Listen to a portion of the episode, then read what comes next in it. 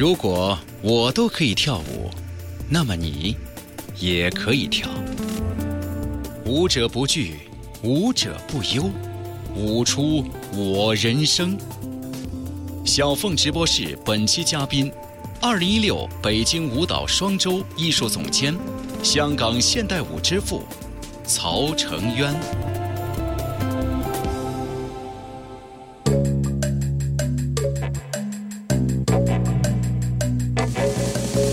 一九七九年，一位刚刚从美国留学回到香港的工商管理硕士，一个以大学选修课程为唯一舞蹈背景的现代舞男孩，拿着慈母恩准的五十万港币，在香港这个昔日文化沙漠上，创建了第一个现代舞团——城市当代舞蹈团。当年，这个只有二十三岁的男孩，就是如今被誉为香港现代舞之父的中国最重要的现代舞先驱曹成渊。叱咤於漆黑街中，身軀傲然隨處碰，在眼中，在半空是赤色的霓虹，尖聲高呼於風中，孤單驟然全失蹤。讓困擾，讓理想盡數一空。沿路眼光已失作用，讓每刻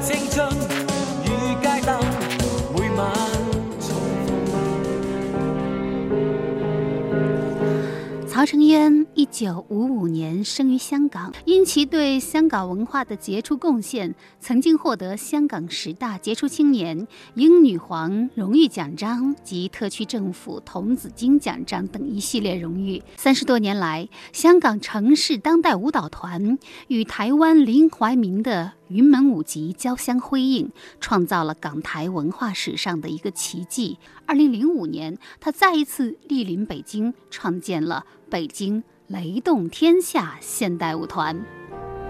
我是在一个偶然的机会，经由凌云燕舞团的李宁先生引荐，得以结识这位香港的现代艺术家。他为现代舞蹈而疯魔的状态，也曾让我深受其感染。今天就让我们一起来约会这位温文尔雅的现代舞者曹承渊。他的英文名字叫威利。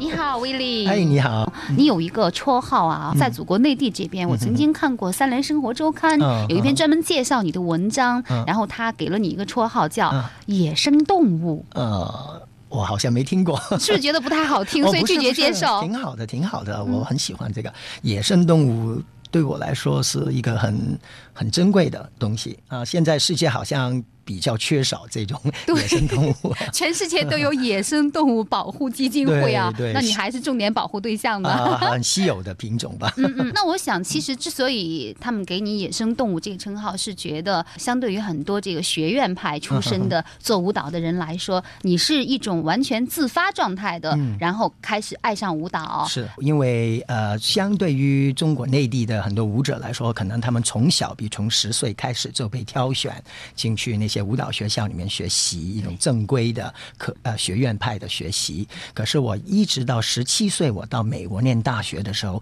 我才在大学的校园里面呃找到那个现代舞的教学，然后我在在那个时候才开始学舞蹈的。那么之前呢，我在香港也有看一些芭蕾舞啊，或者古典舞啊、民族舞蹈，可是呢，从来没想过自己是其中的一部分，可以想象自己是一个天鹅或者是一个王子这样的一种呃状态。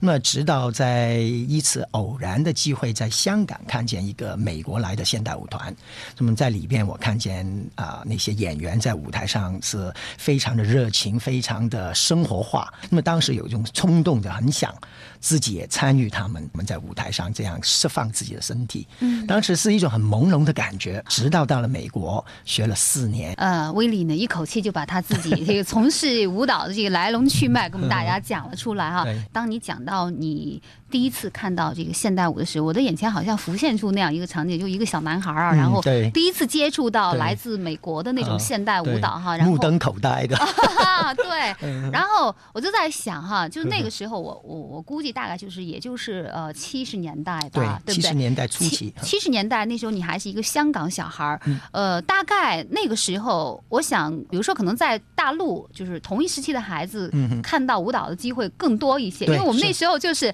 八个样板戏演来演去，然后舞台上都有很多经典的这种啊、现代舞剧，什么红色娘子军啦，呃，嗯智取威虎山啦，还有什么白毛女了啊。我想可能祖国大陆那个时候的那个舞蹈的氛围反而是蛮浓的。对对。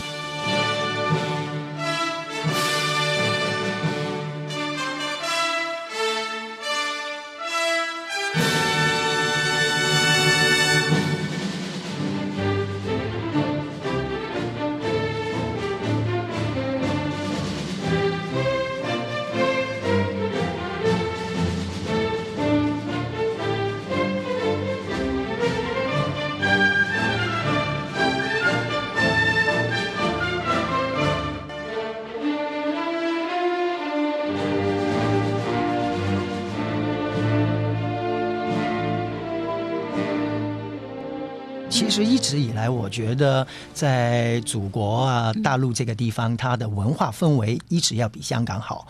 在当时，香港确实是有一个所谓文化沙漠，大家都知道。那么，我记得我刚从美国回香港的时候，我真的有一种呃习息的感觉，呃透不过气来的感觉，因为每天。晚上回到家的时候，上完课回到家的时候，感觉没事可做，只是扭开电视就看当时香港小姐选美是传承唯一的大事啊！每天 每年到那个香港小姐的那一天晚上，市面就一片笑万人就躲在家里头看，这是都是唯一的话话题。所以在当时来说呢，这自己感到很不满足，那么感觉需要做一些真正自己喜欢的事儿，那么才挑选了这个。所以才选择了这个现代舞哈对。你刚才也说了，小的时候看芭蕾舞的时候没有感觉哈，觉得不愿意做王子，不愿意做天鹅，呃，就算是做天鹅，肯定也是黑天鹅。也是一个非常难看的。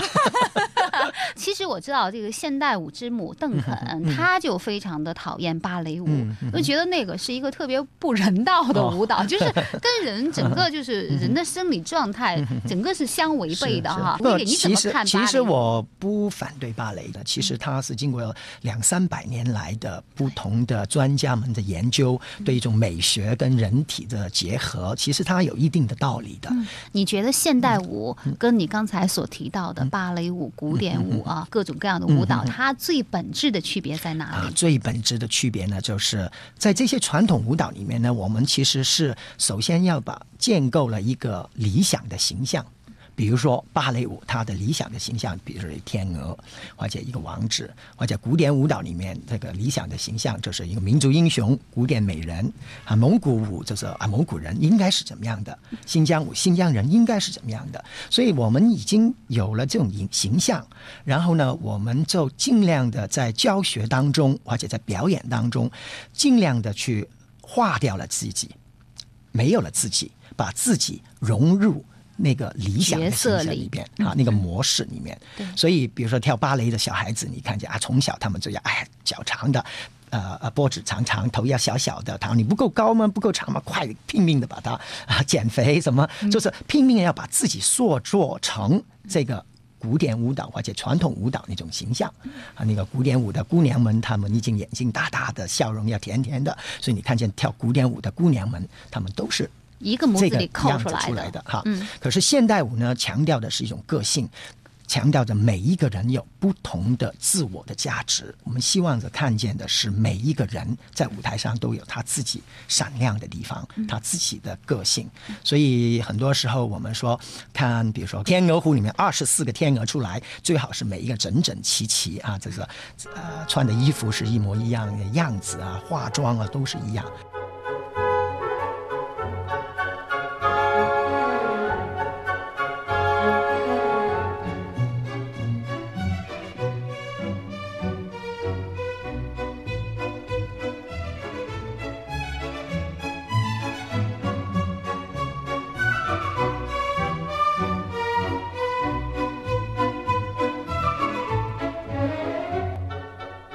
可在现代舞里面，很多比如十几个人一块跳的时候，就算他们做同样的动作，其实每一个人他们的发力的方式，他们的情绪。的张力其实都不一样。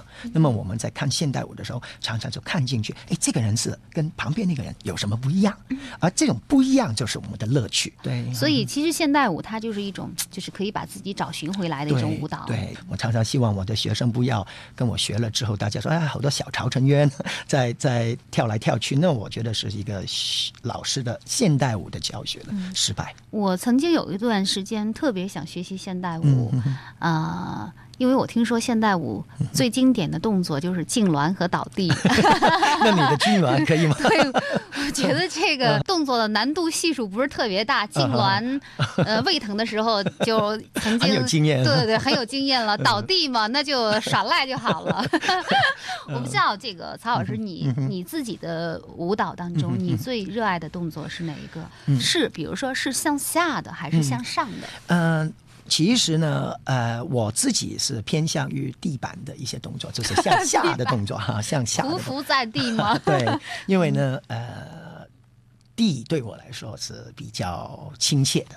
呃，也有人说过芭蕾舞是向上的啊，这是轻灵飘跃的，女孩子要站在脚尖上，好像轻飘飘的，不吃人家烟火这样。而现代舞呢，好像你说痉挛啊啊倒地啊这种，因为很多时候现代舞我们反映是一种内心的世界，而常常内心这个世界其实很奇妙的，因为我古人说过，人生在世。不如意是十常八九，对不对？所以，当我们要真正很真诚的表现我们自己内心的世界的时候，很多时候那种下坠的力量是挺大的。当然，有时候我们很开心、很张扬，很想把一种美丽的或者轻松的感觉告诉别人。可是，更多的时候，切切在我们心里面对世界的看法、对社会的看法、对多对一种人跟人之间的的关系一种感觉，恰恰是是。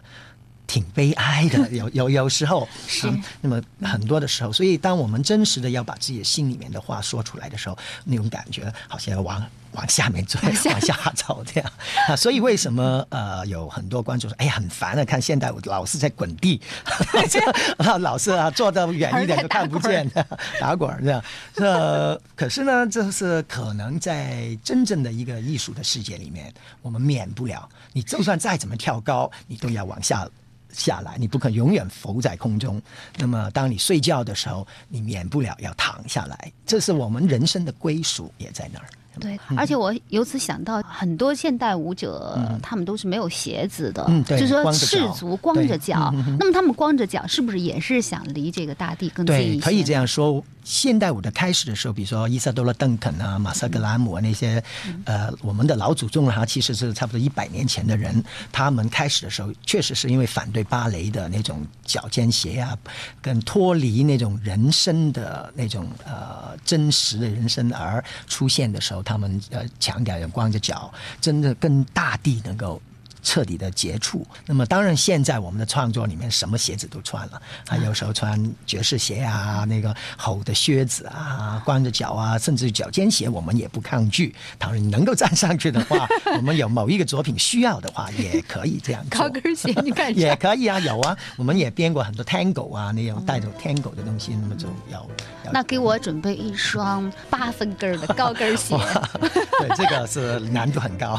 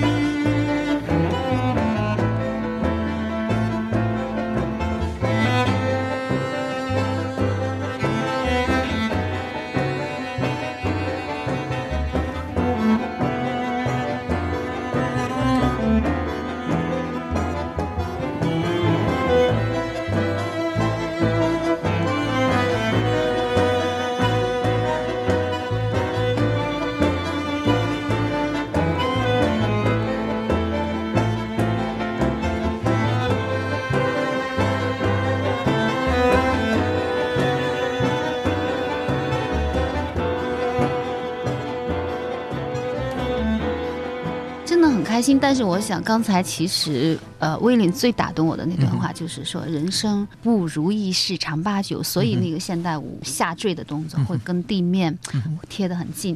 我想那是不是说现代舞它也是一种啊、呃非常绝望的舞蹈呢？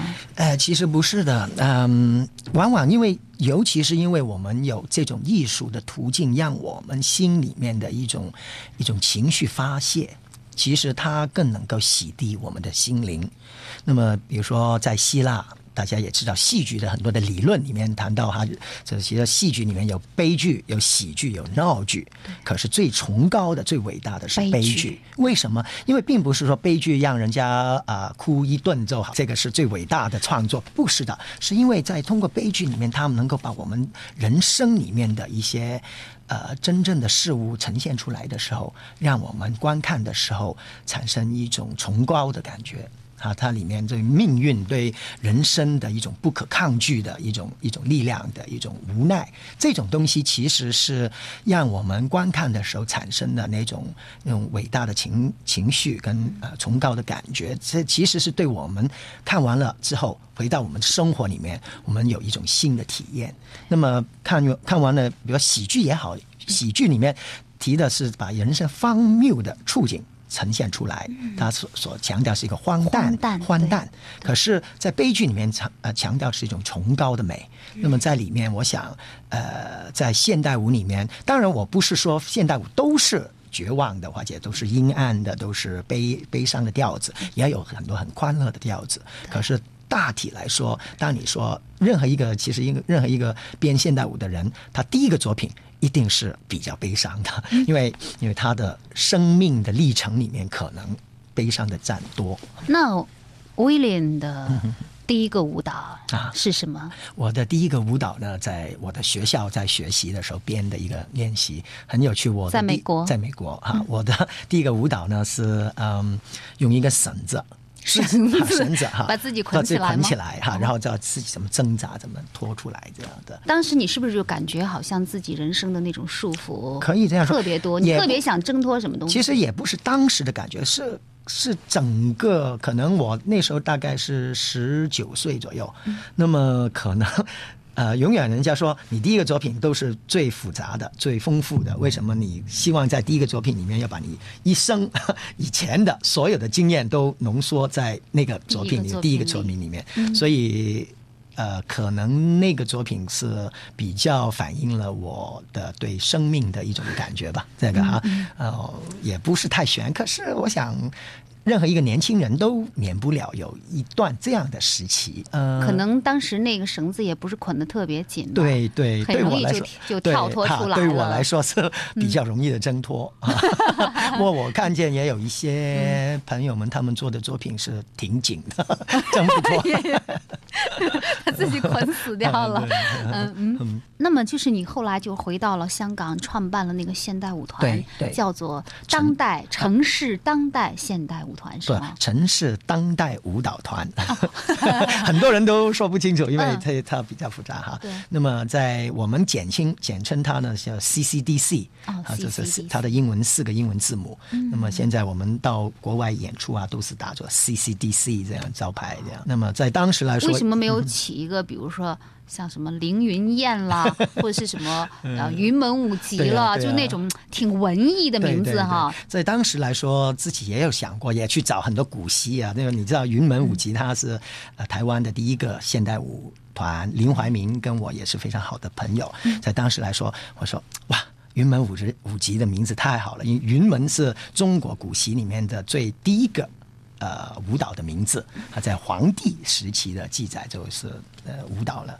那么我说，哎呀，我也要改一个类似这样的名字。可是找来找去，最好的已经给他挑了，你再再再做的时候只能做第二第二，那么我就哎不行，我还是要找一个比较啊、踏实一点的感觉，所以我就挑上了城市当代这两个字放放在一块也挺好听的，而且也能够体会了，就是作为一个现代舞它自己本身的特质。舞出自由，舞出灵魂，舞出我人生，舞出历史，舞出当代，舞出我天地。小凤直播室本期嘉宾：中国现代舞先驱、香港现代舞之父曹承渊。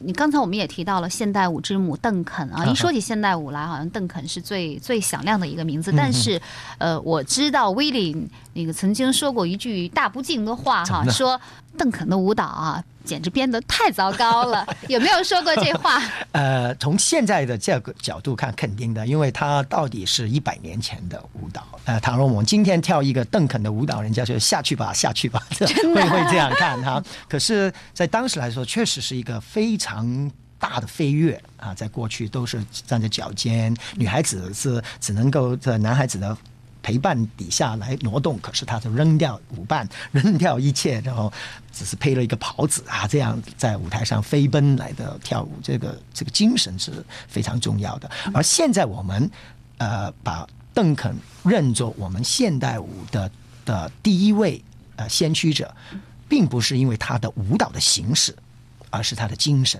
而我们唯有拥有这种精神，我们才是真正的现代舞。我们只是在不断的重刻我们老师的作品的样子的话，那现代舞很快就会没有的了，因为时代不断不断在变。其实说实话，威利，我到现在我连邓肯长什么样我都不知道。啊我可以告诉你，因为我她有一些录像，其实她是一个非常胖的女人，啊啊，有六呃大概是一米八的高度，非常巨大。所以为什么她不喜欢芭蕾舞也有原因的，因为她找不到舞伴，然后倘若她站在脚尖上了，她会很 很痛苦，很累。啊，最后邓肯是死在车轮底下，是吗？对的红色的长围巾被卷到车轮里，对，啊是一个非常 非常可怜，也是非常荒谬的、荒诞的故事结局啊！因为他这个艺术家，你想可以想象一个艺术家啊，非常意气风发的哈、在一个剧院里面出来啊，大家都都鼓掌啊！这个是我们最伟大的艺术家，他就坐在一个开篷车上啊，把围巾往头上一缠，车子一开，这个结果那个那个围围脖那个围巾。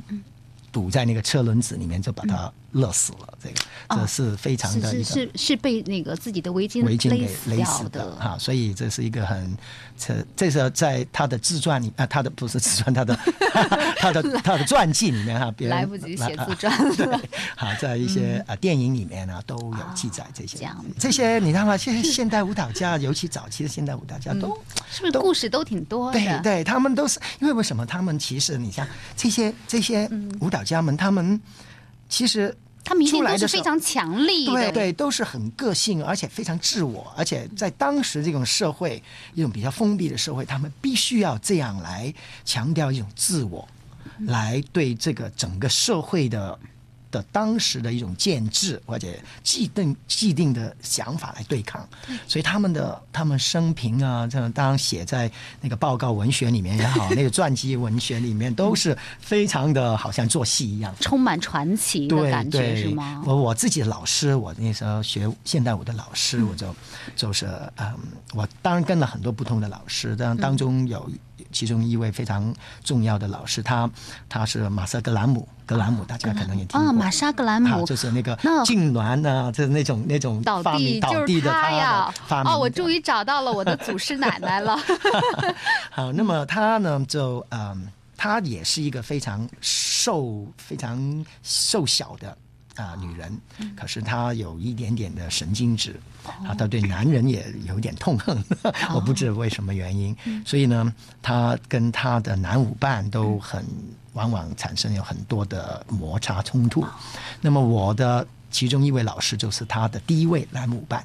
说了很多的早期的他们的故事，他就告诉我很多的故事，就是说，呃，他们早期怎么样跟这个社会都所有人都在骂这些舞蹈是垃圾，是不美啊、不是舞蹈，不是艺术的时候，他们怎么样坚强的顶着这些不理解的眼光啊，就含着泪的去跳舞这样的这种这种感觉，那么他非常感动的。可是呢，在他说有一天他们在一个非常重要的演出的时候，他开始的时候拥抱着马瑟格拉姆，嗯，那么一开场的一个爱情的双人舞的时候，可是，在幕要开张开未开之前，马萨甘龙突然这样转头盯着他说：“我恨你，恨死你了！”这样，哇，那一刻，然后幕开了，他们就要跳一个很美的双人舞，这个爱情的双人舞。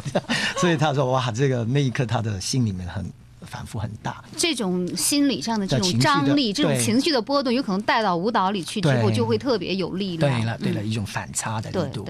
然后后期你呃，可能大家有一些观众可能也会知道，马斯甘拉姆后期呢，他到。七十多岁还在跳舞，那么当时来说，很多人就说你不能跳啦，这样子告诉他你不要跳了。这样那个老太婆怎么在跳了？可是他还是坚持要跳。那么因为很多的压力，所以他就开始了喝酒，这这酒精啊，这酗酒，嗯然后就结果要进医院啊，等等等等，他就把他的所有的，在当时来说，他的舞者忙于要去跳舞，所以没有人太多人去照顾他。有结果有另外一个人。呃，一个他的会计师去照顾他，结果他就对这个会计师非常好，就把他所有的财产、他的呃舞蹈的权啊、都给了那个人，版版权都给了那个人。结果那个人拿着这个版权之后呢，就把他所有的过去的舞者们都炒掉。你想当时他这跟那种出生入死，好像打仗一样打回来的一个一个结果，到最后他说不承认这些这是马瑟格兰姆的舞者。所以他们都被赶出来，所以他们都特别心里面特别不平衡，很多这样的故事。当然告诉我的时候，哇，还有这样的故事。哎，我觉得就像一个江湖一样，就特别像那个武侠小说世界里的那是是这样种的哈武武林对啊，武林。不过这个武林不是武术的武，是舞蹈舞蹈的舞。哈、所以舞蹈里面，所以现在我们说现代舞也有很多的派流派。比如说马斯格拉姆是一个流派，当时跟他同时期的，对对，当时还有跟他少林派对对，跟他同时期的也有，啊，比如说啊，Doris Humphrey 啊 h e i n e Home 啊、呃 Lester Horton 啊，这些就是很多不同的，因为我们现代舞强调自我嘛，是不是？所以你当你出来的时候，我认为舞蹈是这样的，所以他们就自己去找寻那种舞蹈的规律。我现在想知道曹派是什么样子的。呃，我希望曹派就到曹承院为止就可以了。你你不希望那个多传几个弟子，曹氏弟子呃我想曹氏舞蹈有一个曹承院的节目就够了。够了？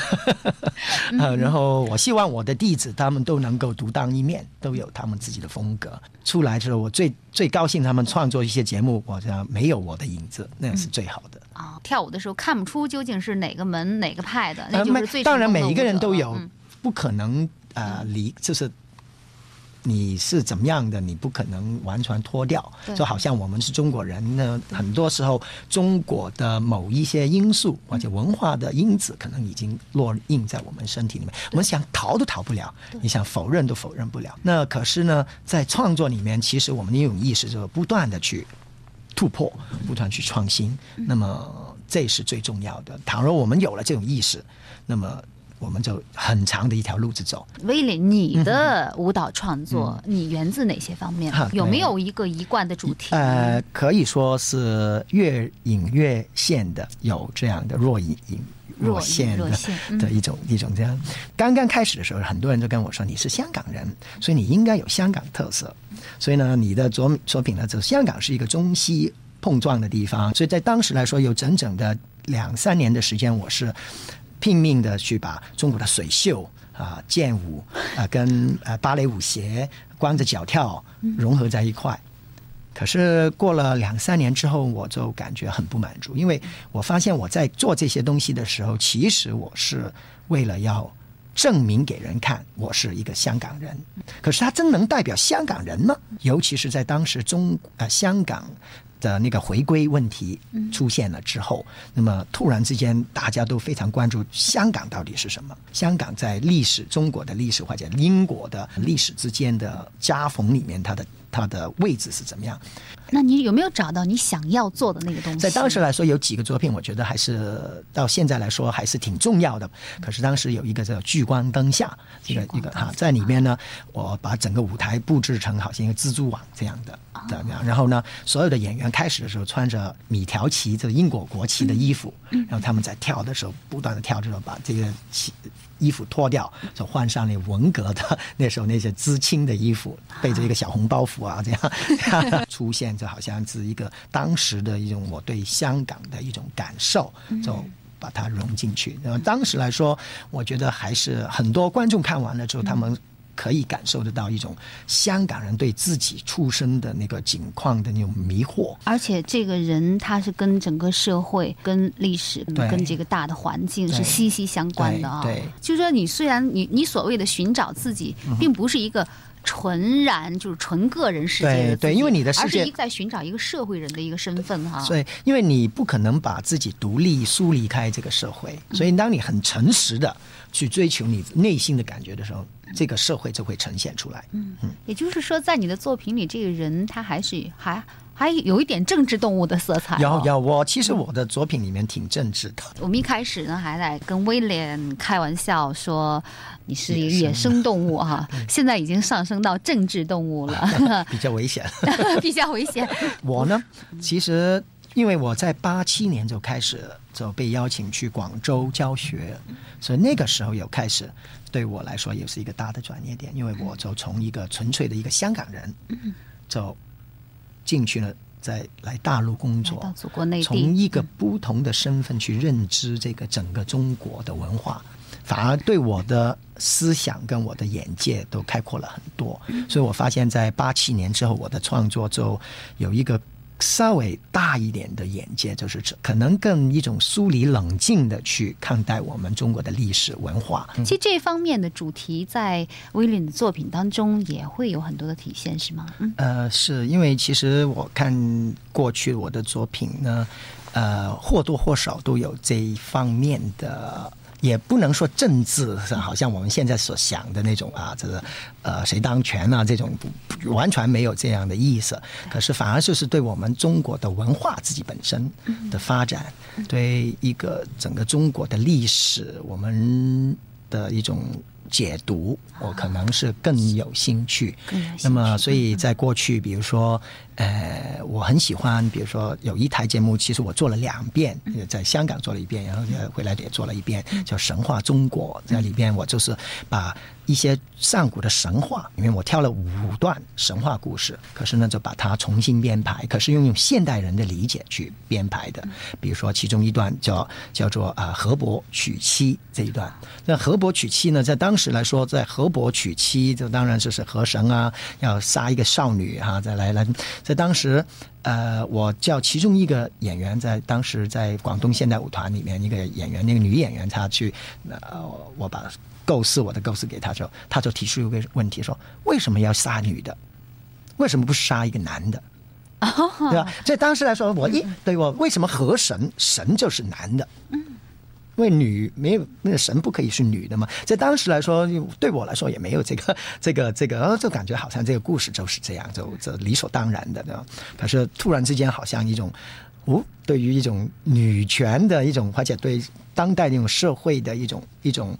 呃，反应就就出来了，所以我就就编排呢，这个诊断的河伯娶妻里边呢，这这其实就好像在医医院里面，那个手术大大夫都是都是医生的男人的的的感觉，然后那些女的就好像病人给给他不断的抛在河里面，这样这样的这种这种感觉，就是产生一种两性之间的，就从一个简单的故事而发展出一种两性之间的对立的一种一种抗争的一种一种场景出来。那么另外有这样这个故事一下子就特别有张力，对，对它这不是纯粹的一个好像把故事重说一遍，它能够跟我们现代人的生活给给发生关系。啊发生关系，这对样。对对，一种全新的视角，对对。但是它又是脱胎于那样一个上古的故事啊。对。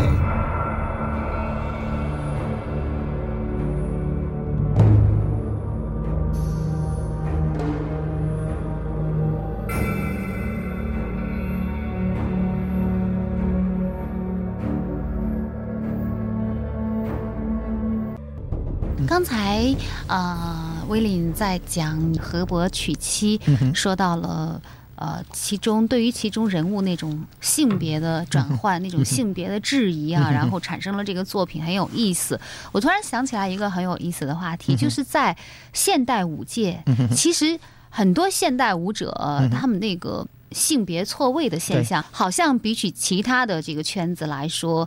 更更令人关注一些。是你比如说，像国内一个很著名的现代舞者金星，嗯他干脆就是啊，成为一个变性的舞蹈家哈，从呃男人变为女人，而且在现代舞的圈子里，这个同性恋的现象也非常的多，嗯是是吗？呃，其实我觉得对其实我觉得它不是非常多，它其实可能跟其他各行各业都差不多，可是 可能现代舞者更勇于面对自己。啊，所以他会。呃，更坚强的去面对这些，比如说金星，他他有这种想法，他就就去做了。这样，我想可能这个发生不可能发生在传统舞蹈行当里面。里面啊，可能其实你说你刚才所说的同性恋啊，或者什么，其实可能在别的行业里的医生、律师，可能 都有这样的人存在。可是那些人不会出来告诉你，啊，我是同性恋。可是，在现代舞里面，可能在某个程度上，他们反而他通过他们的作品，他们能够发泄自己，把自己的更这更深层的心理状态、生命的本质表现出来的时候，我觉得这是。很可贵的一件事。倘若我们能能够有更多这样的艺术，更能够更真诚的面对自己，我觉得是很坦然的一件事情。那威廉能不能能不能坦然的告诉我们，你自己、嗯你个人性的取向是什么？我其实我是没有什么特殊的，开个玩笑了哈，其实这个问题我问的可能有点太唐突嗯了，因为你像那个嗯，我知道国内有一部电影，张元导演的《东宫西宫》是是。一个比较著名的同性恋的电影啊，然后监制就是曹曹承渊，对，曹承渊的大名就摆在那个电影上面，然后好多人就说。哎，这曹承渊就是香港那个现代舞之父呀，然后他是不是是很多红道中人？对对，不是是 这个这个很多人都怀疑，因为我现在倒还没结婚，然后呢也没有女朋友，哦然后嗯、其实很多人都有这样传说，那么其实也不奇怪。可是你这种东西呢，你不能够说呃。你是不是就不是？这个你很难去说，呃，就是。可是我是不能够说我是，因为因为是呃，确实是很难去接受。我觉得有同性恋的人倾向的人，他们其实是非常敏感。他们对生活的更看得更细所以常常我就说，我希望我真的是，因为因为在里边很可能我的艺术可能会更细腻，对人的感情的观察可能会更更有独到的的不同的地方啊，就一一个遗憾吧。呃，其实其实这真的是一个挺严肃的问题嗯哈。那那个威廉说到这儿的时候，我突然又觉得，你刚刚说到就是一直没有结婚，嗯然后自己也没有女朋友嗯啊，一直是自己一个人。那你就是个人这个情感方面，会不会经常会？面临那种困扰呢？是没有没有一个伴侣，这种寂寞、这嗯种孤独，会不会非常非常令人难以忍受呢？嗯，其实呢，这过去了，已经其实已经过去了。我现在已经四十九岁，差不多五十岁人了哈。哦，你说我有没有那种孤独的感觉？从来没有过，就是就是，当然可能啊，有时一个人哎晚上啊，这一个人，可是因为这就是情与欲啊，嗯这是每个人就是要面对的问嗯题哼。嗯，对，难道你你就可以做到那种呃四大皆空？呃，我告诉你，就是其实，在艺术上，其实有时候是真的有这种功能。就是当你真的非常投身、专注着做某一种东西的时候，其实其他一切都不重要。可是威利，你觉得你幸福吗？我觉得我非常幸福。我告诉你，呃，这个其实林怀民也问过我，这台湾林云门舞集的，他就有一次问这这他这特别奇怪，说为什么魏丽为什么你老是看起来那么开心的，是吧？这因为我一知道他是非常压力很大，嗯，可是我就跟他说，我说其实我第一天在香港成立城市当代舞蹈团的时候，第一天我们一波演员。我自己当时也在跳舞，在练练功房里面，我们坐在地板上，大家撑撑 腿啊、练啊的时候，我当时我已经说，哎，我已经够了，我已经满足了，我这一生人里面的需要，已经在这一刻已经体现了。其后的二十五年，一切一切都是一个 bonus，一个额外的获取。所以每一件事对我来说都是一个惊喜。你、啊，这啊这个所有的事情都是礼物。对，就是礼物。而对我来说，其实我的追求就很简单，就是就是一个舞者，我能够用我的舞蹈来呈呈现我自己。然后最后有掌声，有观众的喜爱，或者有人批评，有人不理解，有人骂你。其实这一切对我的追求，我生命里面的最重要的那件事都没有影响。常常人家都感觉哇，好像见到你都是笑容的、满面的，他很很开心的。当然有时是身体是很累，比如说啊，在那那种那种累啊、病啊会有，可是。从来没有说过这，哎呀，我就干脆不干算了。那这啊，他们这帮混蛋，不不会这样说。是你知道吗，威林？当你讲这些的时候，我知道你是一个很快乐的人，而且肯定是心口如一的很快乐的人。但是有没有朋友，有没有朋友会心疼？你觉得其实你过得挺糟糕的，你自己还觉得过得挺好？嗯，我想有没有人会说，你为了现代舞，你寻找你自己？嗯哼。结果这就是你要找的你自己吗？连一个家庭都没有，也没有，也没有，也没有后代，也没有妻子。对，是。恰恰因为我想，这个是嗯，谈到这这点，其实又牵扯到一些宗教上的一些东西，对嗯生命的看法就很不一样。对，可能对一般的中国生命的对，因为一般的中国人可能对家很重要啊，要有后代。可恰恰我自己其实对整个世界是挺悲观的，这它的整个发展我是并不乐观。您这是哪教啊？哪个派？当然不是。呃，这呃，当然这是我自己个人的理解，因为我所眼看着现在整个世界污染，用我们地球的资源无限制的去发展。人口的膨胀，这些都是说，我常常说，我再要生一个孩子，地球上又多了一个人。在这种的情况底下，其实我我并对于整个世界，对我来说，我并不是说要哎呀，好像繁衍后代是一个很重要的生活的一部分。你不希望有一个人延续你的生命吗？我觉得就好像我现代舞里面，我不希望有很多小潮成员跑来跑去。这可能这这个就变成了可能在艺术上对什么都其实都有影响。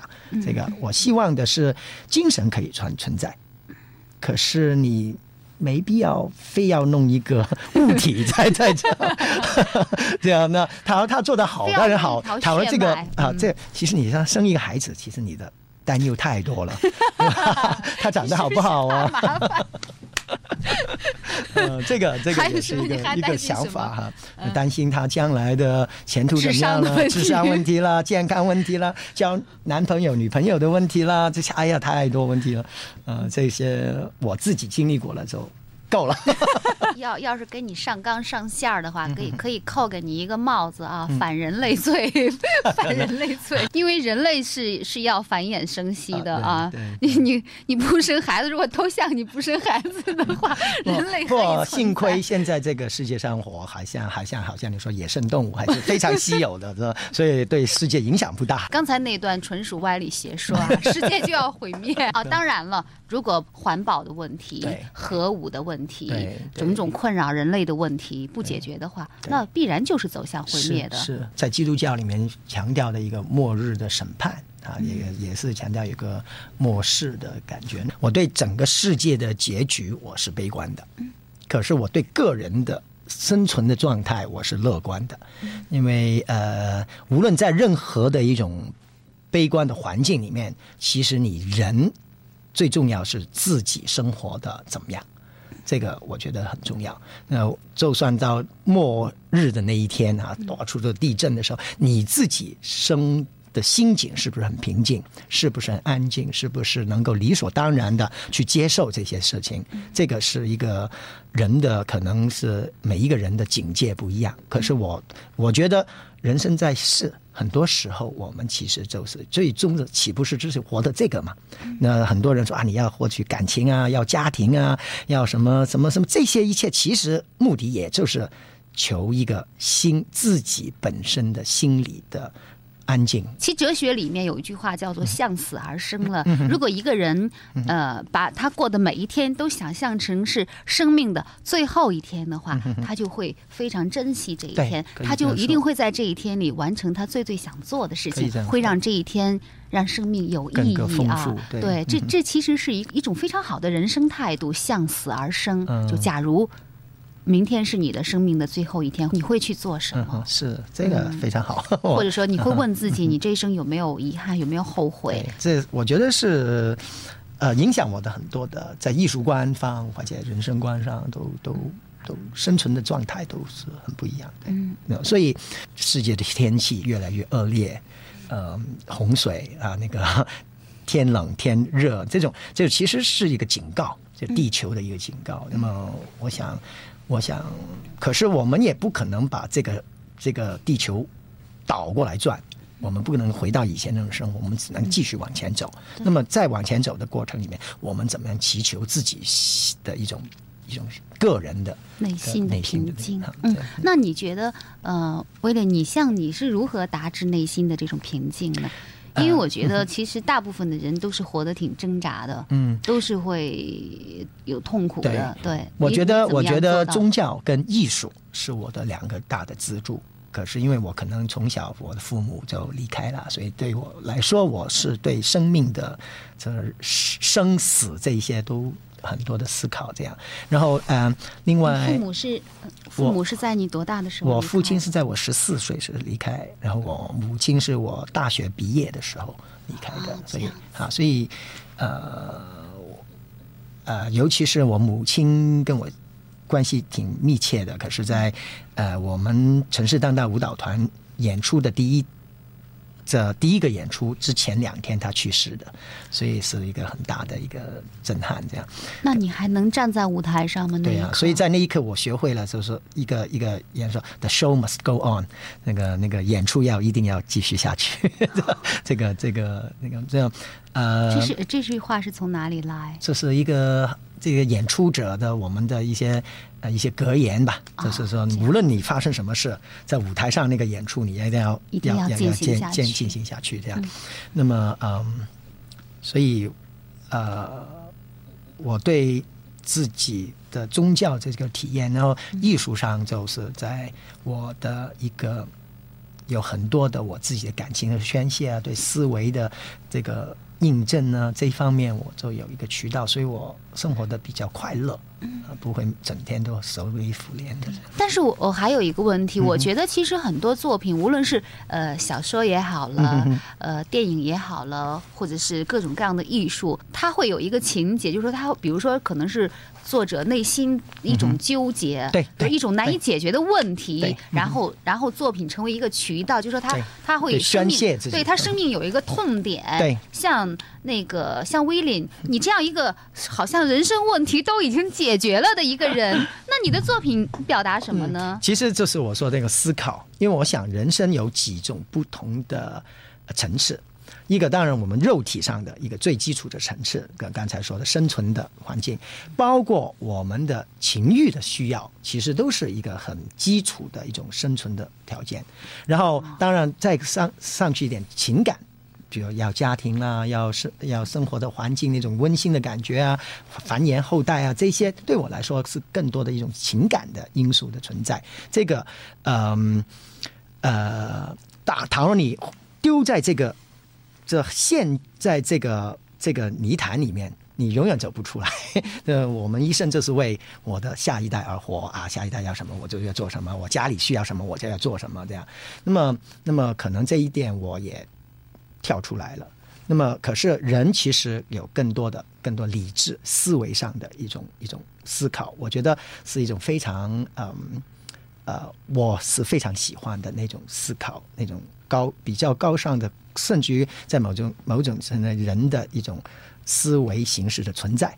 这个我我希望我能够更多的在那一方面去做对人生的思考，对生命本质的探讨这方面，就是通过艺术，其实你也看见在艺术上，他有很多人他会把自己的一些不如意事啊去去做，可是对我来说，好像我说我对中国的文化、中国的历史的一种有很感到兴趣，那么也想要借用我的舞蹈、我的创作，把一些不同的观点或者一种不同的视野放进去。那么这可能是我的一个比较现在这一个阶段的一个比较大的关关心的对象。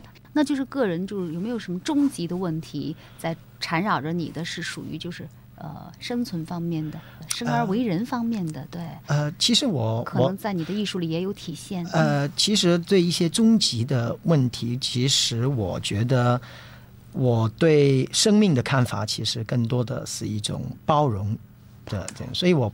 我并不认为有什么东西是不可解决的，或者是一种两难，或者是一种对抗的无可避免的一种对抗。你发现原来世界上都是人，每个人从来没有一个人说我是坏人，每个人都有他的理由。当你当你真正去理解的时候，这个是所以你说生命本质里面有什么最终极的困惑？我觉得。当你站在一个更高，你认为这是终极的困惑的话，你站在更高的层次来看，说哦，这个其实很好解决的事啊。可能在我二十岁的时候，我觉得我要一个女朋友跟我结婚生子是最重要重要。可是当你过了那个年纪的时候，哎，这个不是那么一回事。所以我相信，当你有了这种智慧或者有了一种包容的态度的话，那么它就会影响你对生命的看法。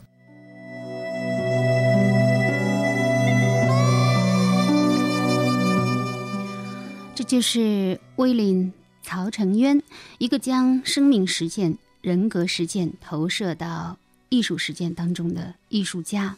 这让我想起《霸王别姬》里段小楼对程蝶衣说的那句话：“你是不疯魔不成活。”曹先生无妻无子，浪迹天涯，纵横四海，在普通人眼中，何尝不是一种疯魔的状态？好在威廉对于疯魔。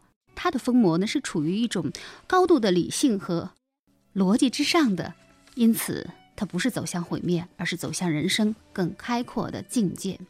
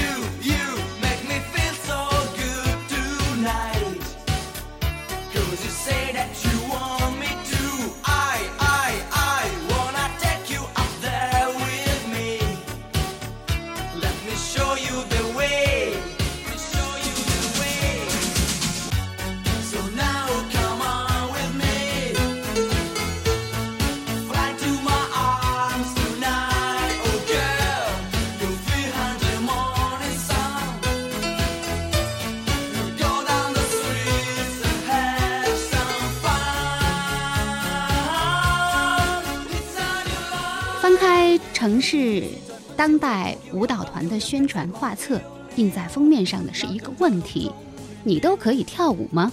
答案就在封底。如果我可以跳舞，你就可以跳舞。如果我都可以跳舞，那么你也可以跳。舞者不惧，舞者不忧，舞出我人生。小凤直播室本期嘉宾，二零一六北京舞蹈双周艺术总监，香港现代舞之父曹承渊。